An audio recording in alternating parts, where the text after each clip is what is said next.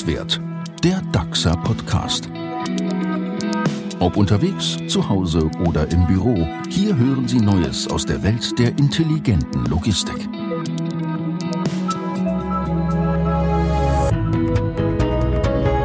Heute erfahren Sie, wie Netzwerke die Logistik stärken. Herzlich willkommen und logistische Grüße zum DAXA Podcast Netzwert. Schön, dass Sie dabei sind und mit uns eintauchen in die Welt der intelligenten Logistik. Heute dreht sich also alles um die Netzwerke in der Logistik. Dazu zählt das Netzwerk an Niederlassungen und Verkehren ebenso wie das digitale Netzwerk und natürlich menschliche Netzwerke, die es ja bei DAXA ebenfalls zuhauf gibt. Spannende Themen erwarten uns heute. Zum Beispiel schauen wir uns an, ob der Wasserstoffantrieb für DAXA eine brauchbare Zukunftstechnologie darstellt wir erfahren, wer die DAXA Denos sind und wie sie zur Wissensvermittlung innerhalb des Netzwerks beitragen. Warum die Fruchtzwerge ab sofort mit DAXA reisen. Und, und damit wollen wir auch gleich beginnen, wir beleuchten, wie die Eurohubs als Dreh- und Bündelungsknoten im komplexen DAXA-Netzwerk fungieren. Mein Name ist Oliver Elfayumi und ich bin Ihr Gastgeber. Was haben die DAXer Eurohubs mit Sportwagen gemeinsam? In wenigen Minuten werden Sie es wissen. Unser erstes Thema führt uns nach Überherrn im Saarland, mitten hinein in ein solches Eurohub.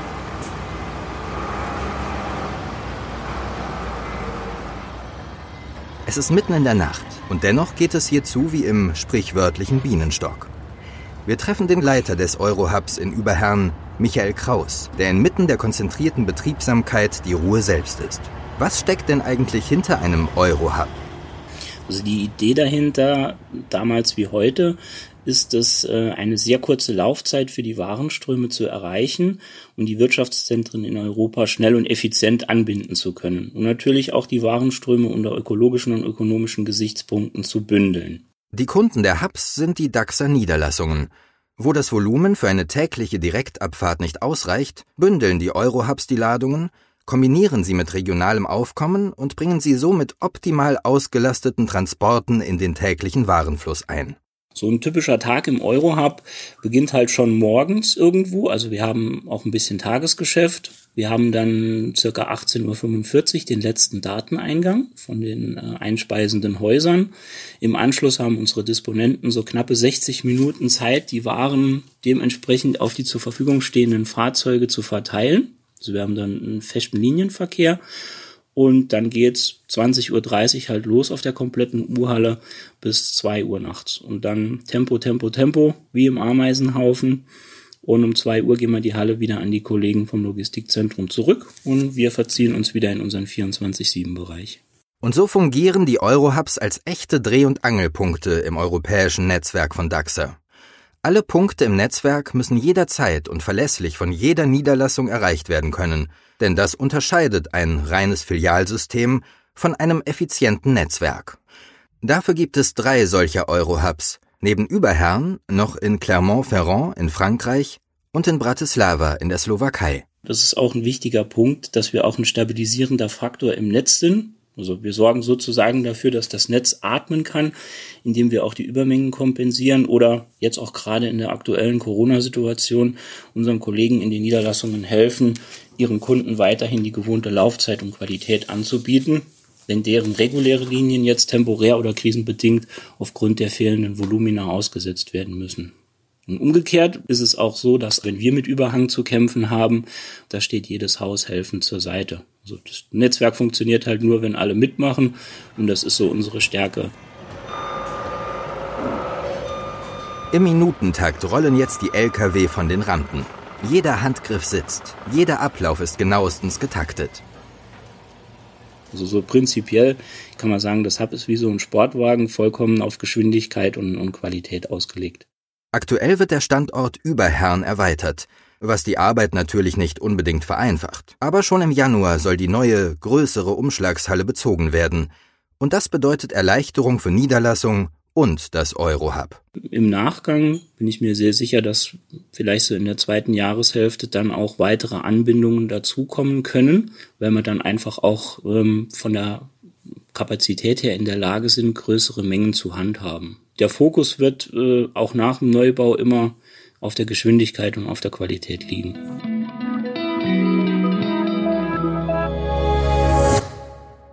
Geschwindigkeit und Qualität also. Generell ja nicht ganz unwichtige Themen in der intelligenten Logistik. Das gilt auch für die Wissensvermittlung innerhalb eines Netzwerks. Wenn Daxa wüsste, was Daxa weiß, lautet ein Spruch, der im Grunde nur besagt, das Know-how im Netzwerk ist enorm, es muss aber auch geteilt werden. Denn ein Netzwerk ist nur so gut wie die Menschen, die es steuern. Genau dafür gibt es die Daxa Denos. Denos? wird der eine oder andere jetzt fragen. Daxa Experts Network Operations heißt das ausgeschrieben. Ein Deno ist ein Multiplikator von operativem Know-how. Ein Deno ist ein Berater, ein Consultant. Ein Deno ist ein Trainer, der schult, der berät, der begleitet, der gibt Know-how weiter, der hört sich viele Fragen an, tauscht sich zu Best-Practice-Fällen aus, ähm, bekommt äh, äh, neue Applikationen rund um unser TMS Road, um Domino ähm, zur Verfügung gestellt. Das rollt er aus. In der Niederlassung ist er da, um Fragen zu beantworten, viel Know-how-Sharing weitergeben und für Fragen da zu sein. Eva Maria Makur muss es wissen. Sie leitet den Bereich Systems Management TMS and Operations Training im Geschäftsfeld Road Logistics und ist schon seit 30 Jahren bei DAXA. Die Denos sind untereinander vernetzt, treffen sich regelmäßig, so Corona es zulässt, tauschen sich aber auch digital jeden Monat aus, lernen von und miteinander. Sie bilden sozusagen das Netzwerk im Netzwerk. Konkretes Beispiel ihrer Arbeit die Denos begleiten Integrationsprojekte, also wenn beispielsweise neue Tochterunternehmen komplett ins DAXA-Netzwerk integriert werden. Ganz konkret haben wir ähm, letztes Jahr unsere irischen Kollegen ähm, neu integriert. Früher ähm, Johnson, heute Daxa in Irland. Und da ist es so, die müssen natürlich äh, die, die harten Fakten lernen. Wie geht unser System? Äh, wie funktionieren Manualgrundlagen? Wie ist die Abrechnung intern? Und gerade zu so einem Integrationsprojekt holen wir die Denos aus sämtlichen Ländern und Niederlassungen zusammen und gehen im Team dorthin und nehmen die Kollegen auf. Und äh, ähm, jeder hat ähm, eine Abteilung, eine Gruppe, ein Team, ähm, das er betreut persönlich ähm, und natürlich auch mit dem fachlichen äh, Hintergrund. Und wenn das ganze Integrationsprojekt fertig ist, bleibt auch dort ein Deno, den irischen Deno ganz konkret, und der kommt immer wieder dazu, zum Beispiel. Das ist aber natürlich noch längst nicht alles. Denn Alltag ist bei den Denos ein Fremdwort. Je nachdem, was gerade ansteht, müssen Denos flexibel sein. Beispiel Rollouts. Bei uns sind die äh, Denos äh, die Rollout-Verantwortlichen vor Ort. Was heißt das? Ganz konkret, wenn eine neue Anwendung wie zum Beispiel SAM ähm, kommt, äh, bekommen die Infomaterial, Schulungsmaterial, äh, Dokumentation zur Verfügung gestellt und der Deno dann vor Ort in Rumänien, in der Slowakei, in Polen, in Tschechien, ähm, der macht die Schulung vor Ort für seine Kollegen in Landessprache und wird somit natürlich viel besser verstanden als jetzt eine Schulung, die auf Deutsch oder Englisch gehalten wird. Sam wurde gerade angesprochen. Wir hören dazu in den News auch gleich noch Näheres. Kurz vorweggenommen, das ist das neue Handheld, das alle Fahrer im Nahverkehr künftig verwenden werden. Und dieser Rollout war und ist für die Denos durchaus herausfordernd und spannend zugleich. Sebastian Merkel ist Deno am Standort Hof. Er hat den Rollout von Sam als Deno begleitet. Also ich muss sagen, ich habe den sehr, sehr positiv in Erinnerung, den Rollout selbst. Also auch sehr spannend, weil wir hier mal wieder ja, intensiven Kontakt zu unseren Fahrern hatten. Als erstes haben wir halt ein Rollout-Team zusammengestellt und ein äh, Trainerteam. Und dieses Rollout-Team wurde dann eben ja, von uns ähm, geschult in, in Kickoff-Schulungen. Und es musste eben auch noch ein Plan erstellt werden, wann stellen wir dann welche Fahrer bzw. welche Touren auf den neuen Handheld um, zu welcher Zeit, ja, wie lange dauert es ungefähr. Denn also die Fahrer fahren ja an dem Tag trotzdem ganz normal raus. Und da sollte man ihn natürlich auch nicht zu lang, sage ich mal, aufhalten. Dennoch ist es wichtig, dass er eben entsprechend geschult wird. Und wir haben eben noch ein, ja, eine Hotline sozusagen aufgestellt, dass die Fahrer von unterwegs aus einen kurzen Draht zu uns hatten und halt bei jeglicher Art von Fragen auf uns zukommen konnten. Das ist einfach Gold wert, dass so ein ja, Deno, der es schon hinter sich hat, genau dem Kollegen erklären kann, was sind Stolperfallen, was kann man tun. Zum Beispiel diesen Infocenter für die Fahrer ist aus sowas entstanden. Also das Voneinanderlernen ist ein ganz wichtiger Bestandteil. Ebenso wichtig ist zum Beispiel das Onboarding neuer Mitarbeiter, seines Azubis oder neu eingestellte Fachkräfte. Langweilig wird es den Denos daher sicher nicht. Aber zum Schluss, wie wird man eigentlich ein Deno? Alles geht los mit einer Nominierung ähm, durch den Manager. Und dann gibt es eben diese ähm, Integrationswoche, das Deno Development Center. Und da wird festgehalten, ob und wie ähm, der Deno steht. Wir haben einen Soft-Skill-Part und wir haben einen äh, Hard-Skill-Part. Und wenn er das durchlaufen hat, gibt es am Ende ein Resultat. Das besprechen wir und dann wissen wir, ob er Deno geworden ist. Natürlich macht Corona den Austausch untereinander nicht eben einfacher. Aber auch in solchen Zeiten, oder besser gerade in solchen Zeiten, zahlt sich eben die Stärke eines guten Netzwerks aus. Und damit sind wir bei Update, den DAXer Nachrichten. Netzwert Update. Sam ist da. Mit seinem neuen Handheld Sam gibt DAXA seinen Fahrerinnen und Fahrern ein umfassendes Assistenzsystem für den Nahverkehr an die Hand. Die neuen Geräte sehen aus wie robuste Outdoor-Smartphones und bieten zahlreiche Neuerungen, wie eine verbesserte Scanleistung, eine Telefonfunktion und ein optimiertes digitales Packmittelhandling. Alle Funktionen sind selbsterklärend und in vielen Sprachen abrufbar. SAM steht für Short Distance Assistance Mobile. Das System ersetzt das bisherige Nahverkehrstool NVO und wird bis September 2021 in ganz Europa im Einsatz sein. Netzwert Update. Fruchtzwerge fahren künftig mit Daxa. Daxa ist seit Oktober 2020 der neue Speditionspartner für die Danone GmbH und übernimmt als neuer strategischer Logistikpartner alle Transporte für Danone innerhalb Deutschlands. Ausschlaggebend für die Wahl Daxers waren laut Danone unter anderem die sehr hohe Reichweite beim Lieferradius sowie die gute Reputation des Logistikers hinsichtlich seiner Servicequalität. Danone könne dadurch schneller und individueller auf die Bedürfnisse seiner Handelspartner eingehen. Für Daxer bedeutet dies eine weitere starke Marke im Kundenportfolio. Netzwert Update. Die Bauarbeiten am Daxer Head Office in Kempten sind in vollem Gange. Mit der Erstellung zweier neuer Gebäude komplettiert Daxa den Unternehmenscampus und stellt damit die Weichen für weiteres Wachstum. Auf insgesamt 20.000 Quadratmetern Fläche entstehen moderne Büroarbeitsplätze, Seminar- und Konferenzräume, ein zusätzliches Betriebsrestaurant sowie eine Parkgarage. Die Fertigstellung ist für Mitte 2023 geplant. Spätestens dann werden auch die Daxa-Mitarbeiter an den Standort zurückkehren, die bislang auf weitere Büros in der Kemptner Innenstadt verteilt sind. Netzwert Update. Batterieelektrische Antriebe sind die Zukunft. Oder vielleicht doch nicht? Vielleicht eher Lkw mit Biogasantrieben? Oder Wasserstoff-Brennstoffzellen? Sicher ist nur eins.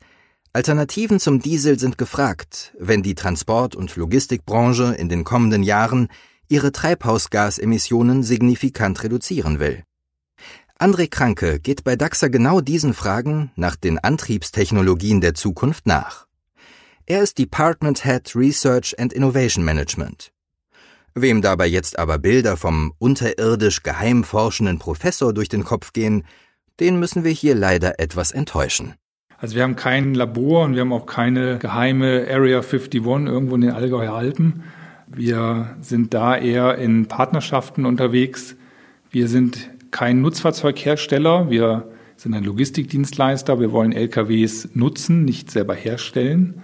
Und deshalb kooperieren wir dort mit zum einen namhaften Herstellern, wie zum Beispiel Daimler Trucks, die als Marktführer äh, in der Nutzfahrzeugbranche auch an einer Reihe von Innovationen arbeiten. Und wir sind hier einer der Innovationspartner, zum Beispiel halt in der äh, Stadtlogistik, wo wir eine der wenigen Unternehmen sind, die den e-Actros gerade im Praxiseinsatz testen und wir auch unsere Erfahrungen dort mit einbringen in die Weiterentwicklung dieses Fahrzeuges, damit es eine Serienreife dann auch erreicht. Aber wir arbeiten auch zum Beispiel mit Startups zusammen. Ähm, wenn wir auch wieder an die Stadtbelieferung denken, dann werden unsere Lastenräder ähm, betrieben von einem Startup in vielen Städten, von Velocarrier, ein junges, innovatives Unternehmen, wo wir halt die Stadtauslieferung auf der allerletzten Meile zusammen gestalten. Außerdem sind wir beteiligt an einer Reihe von ähm, Forschungsprojekten und Praxistests, zum einen auf europäischer und auch nationaler Ebene mit namhaften Forschungsinstituten oder regional ähm, sind wir engagiert, zum Beispiel in Kempten zusammen mit der Hochschule Kempten forschen wir gemeinsam und jetzt gerade haben wir eine aktuelle Machbarkeitsstudie ähm, zum Thema des Wasserstoff-Brennstoffzellen-LKWs ähm, veröffentlicht, die analysiert hat, ähm, ob solche Fahrzeuge künftig netzwerkfähig bei Daxal sind. Spannend, oder? Da drängt sich natürlich die Frage auf, was kam denn nun raus bei dieser Studie? Wird der Wasserstoff-Brennstoffzellen-LKW kommen? Durchgeführt wurde die Studie von Professor Werner Mehr von der Fakultät Maschinenbau an der Hochschule Kempten. Also wir sind sehr stolz darauf. Es gelang uns nämlich anhand der technischen und operativen Anforderungen für Begegnungsverkehre im DAXer-Netzwerk den möglichen Einsatz wasserstoffgetriebener Gliederzüge nachzuweisen. Besonders erfreulich war dabei die Erkenntnis, dass bereits heute mit der zur Verfügung stehenden 350 Bar Druckgastechnologie zur Betankung von Fahrzeugen Reichweiten bis zu 500 Kilometer möglich sind. Durch den Einsatz von flüssigem Wasserstoff in der Zukunft werden sich diese Reichweiten erhöhen auf weit über 700 Kilometer bis hin zu 1000 Kilometer. Die zweite Erkenntnis ist aber auch, dass noch viele technische Detailfragen noch nicht geklärt sind oder es verschiedene Lösungsansätze gibt und am Ende der Markt entscheiden muss, welcher Lösungsansatz sich hier durchsetzen wird. Und die dritte Erkenntnis aus der Studie ist, dass die Wasserstoff-Brennstoffzellentechnologie für den Lkw noch etwas Zeit braucht, bis sie wirklich marktreif ist. Serienfahrzeuge in größerer Stückzahl wird es erst zum Ende des Jahrzehnts, also Richtung 2030 geben. Dass die Wasserstoff-Brennstoffzellen-Lkw kommen, steht für Kranke außer Frage. Bis dahin aber ist es wichtig, Brückentechnologien zu nutzen, um den Klimaschutz weiter voranzutreiben. Und das sind die Biokraftstoffe, die hier eine gewisse Rolle spielen, wie HVO-Diesel oder Bio-LNG. Und damit beschäftigen wir uns momentan auch sehr intensiv und prüfen auch, an welcher Stelle wir die vielleicht in den kommenden Jahren einsetzen können. Das Ziel ist und bleibt die emissionsfreie Logistik, auch und gerade im Fernverkehr. In ausgewählten Innenstädten praktiziert DAXA dies ja bereits mit DAXA Emission Free Delivery. Gut, dass zum Beispiel mit der Hochschule Kempten für diesen Wissensaufbau und Transfer kompetente Netzwerkpartner sozusagen vor der Haustür zu finden sind. Sie hatten ja schon immer ein hohes Know-how im Bereich der Logistik und haben jetzt ihr Know-how im Bereich der alternativen Antriebe und Kraftstoffe, insbesondere was die Wasserstoff-Brennstoffzellentechnologie betrifft, ähm, deutlich erhöht. Und das kommt uns natürlich zugute äh, durch die ohnehin schon gute bestehende Zusammenarbeit, halt dieses neue Know-how auch für unsere künftigen Projekte nutzen zu können. Wow, das war geballte Netzwerk-Power in Podcast-Form. Mit einem Blick in die Zukunft ganz am Ende. Und das war sie dann auch schon, die zweite Podcast-Folge von Netzwert. Schön, dass Sie dabei waren. Wir freuen uns über jegliches Feedback. Schreiben Sie uns dazu gerne an podcast.kempten.daxa.com. Beim nächsten Mal geht es dann unter anderem darum, mit welcher neuen Führungsmannschaft DAXA in die Zukunft startet. Danke fürs Zuhören und bleiben Sie logistisch. Netzwert, der DAXA Podcast.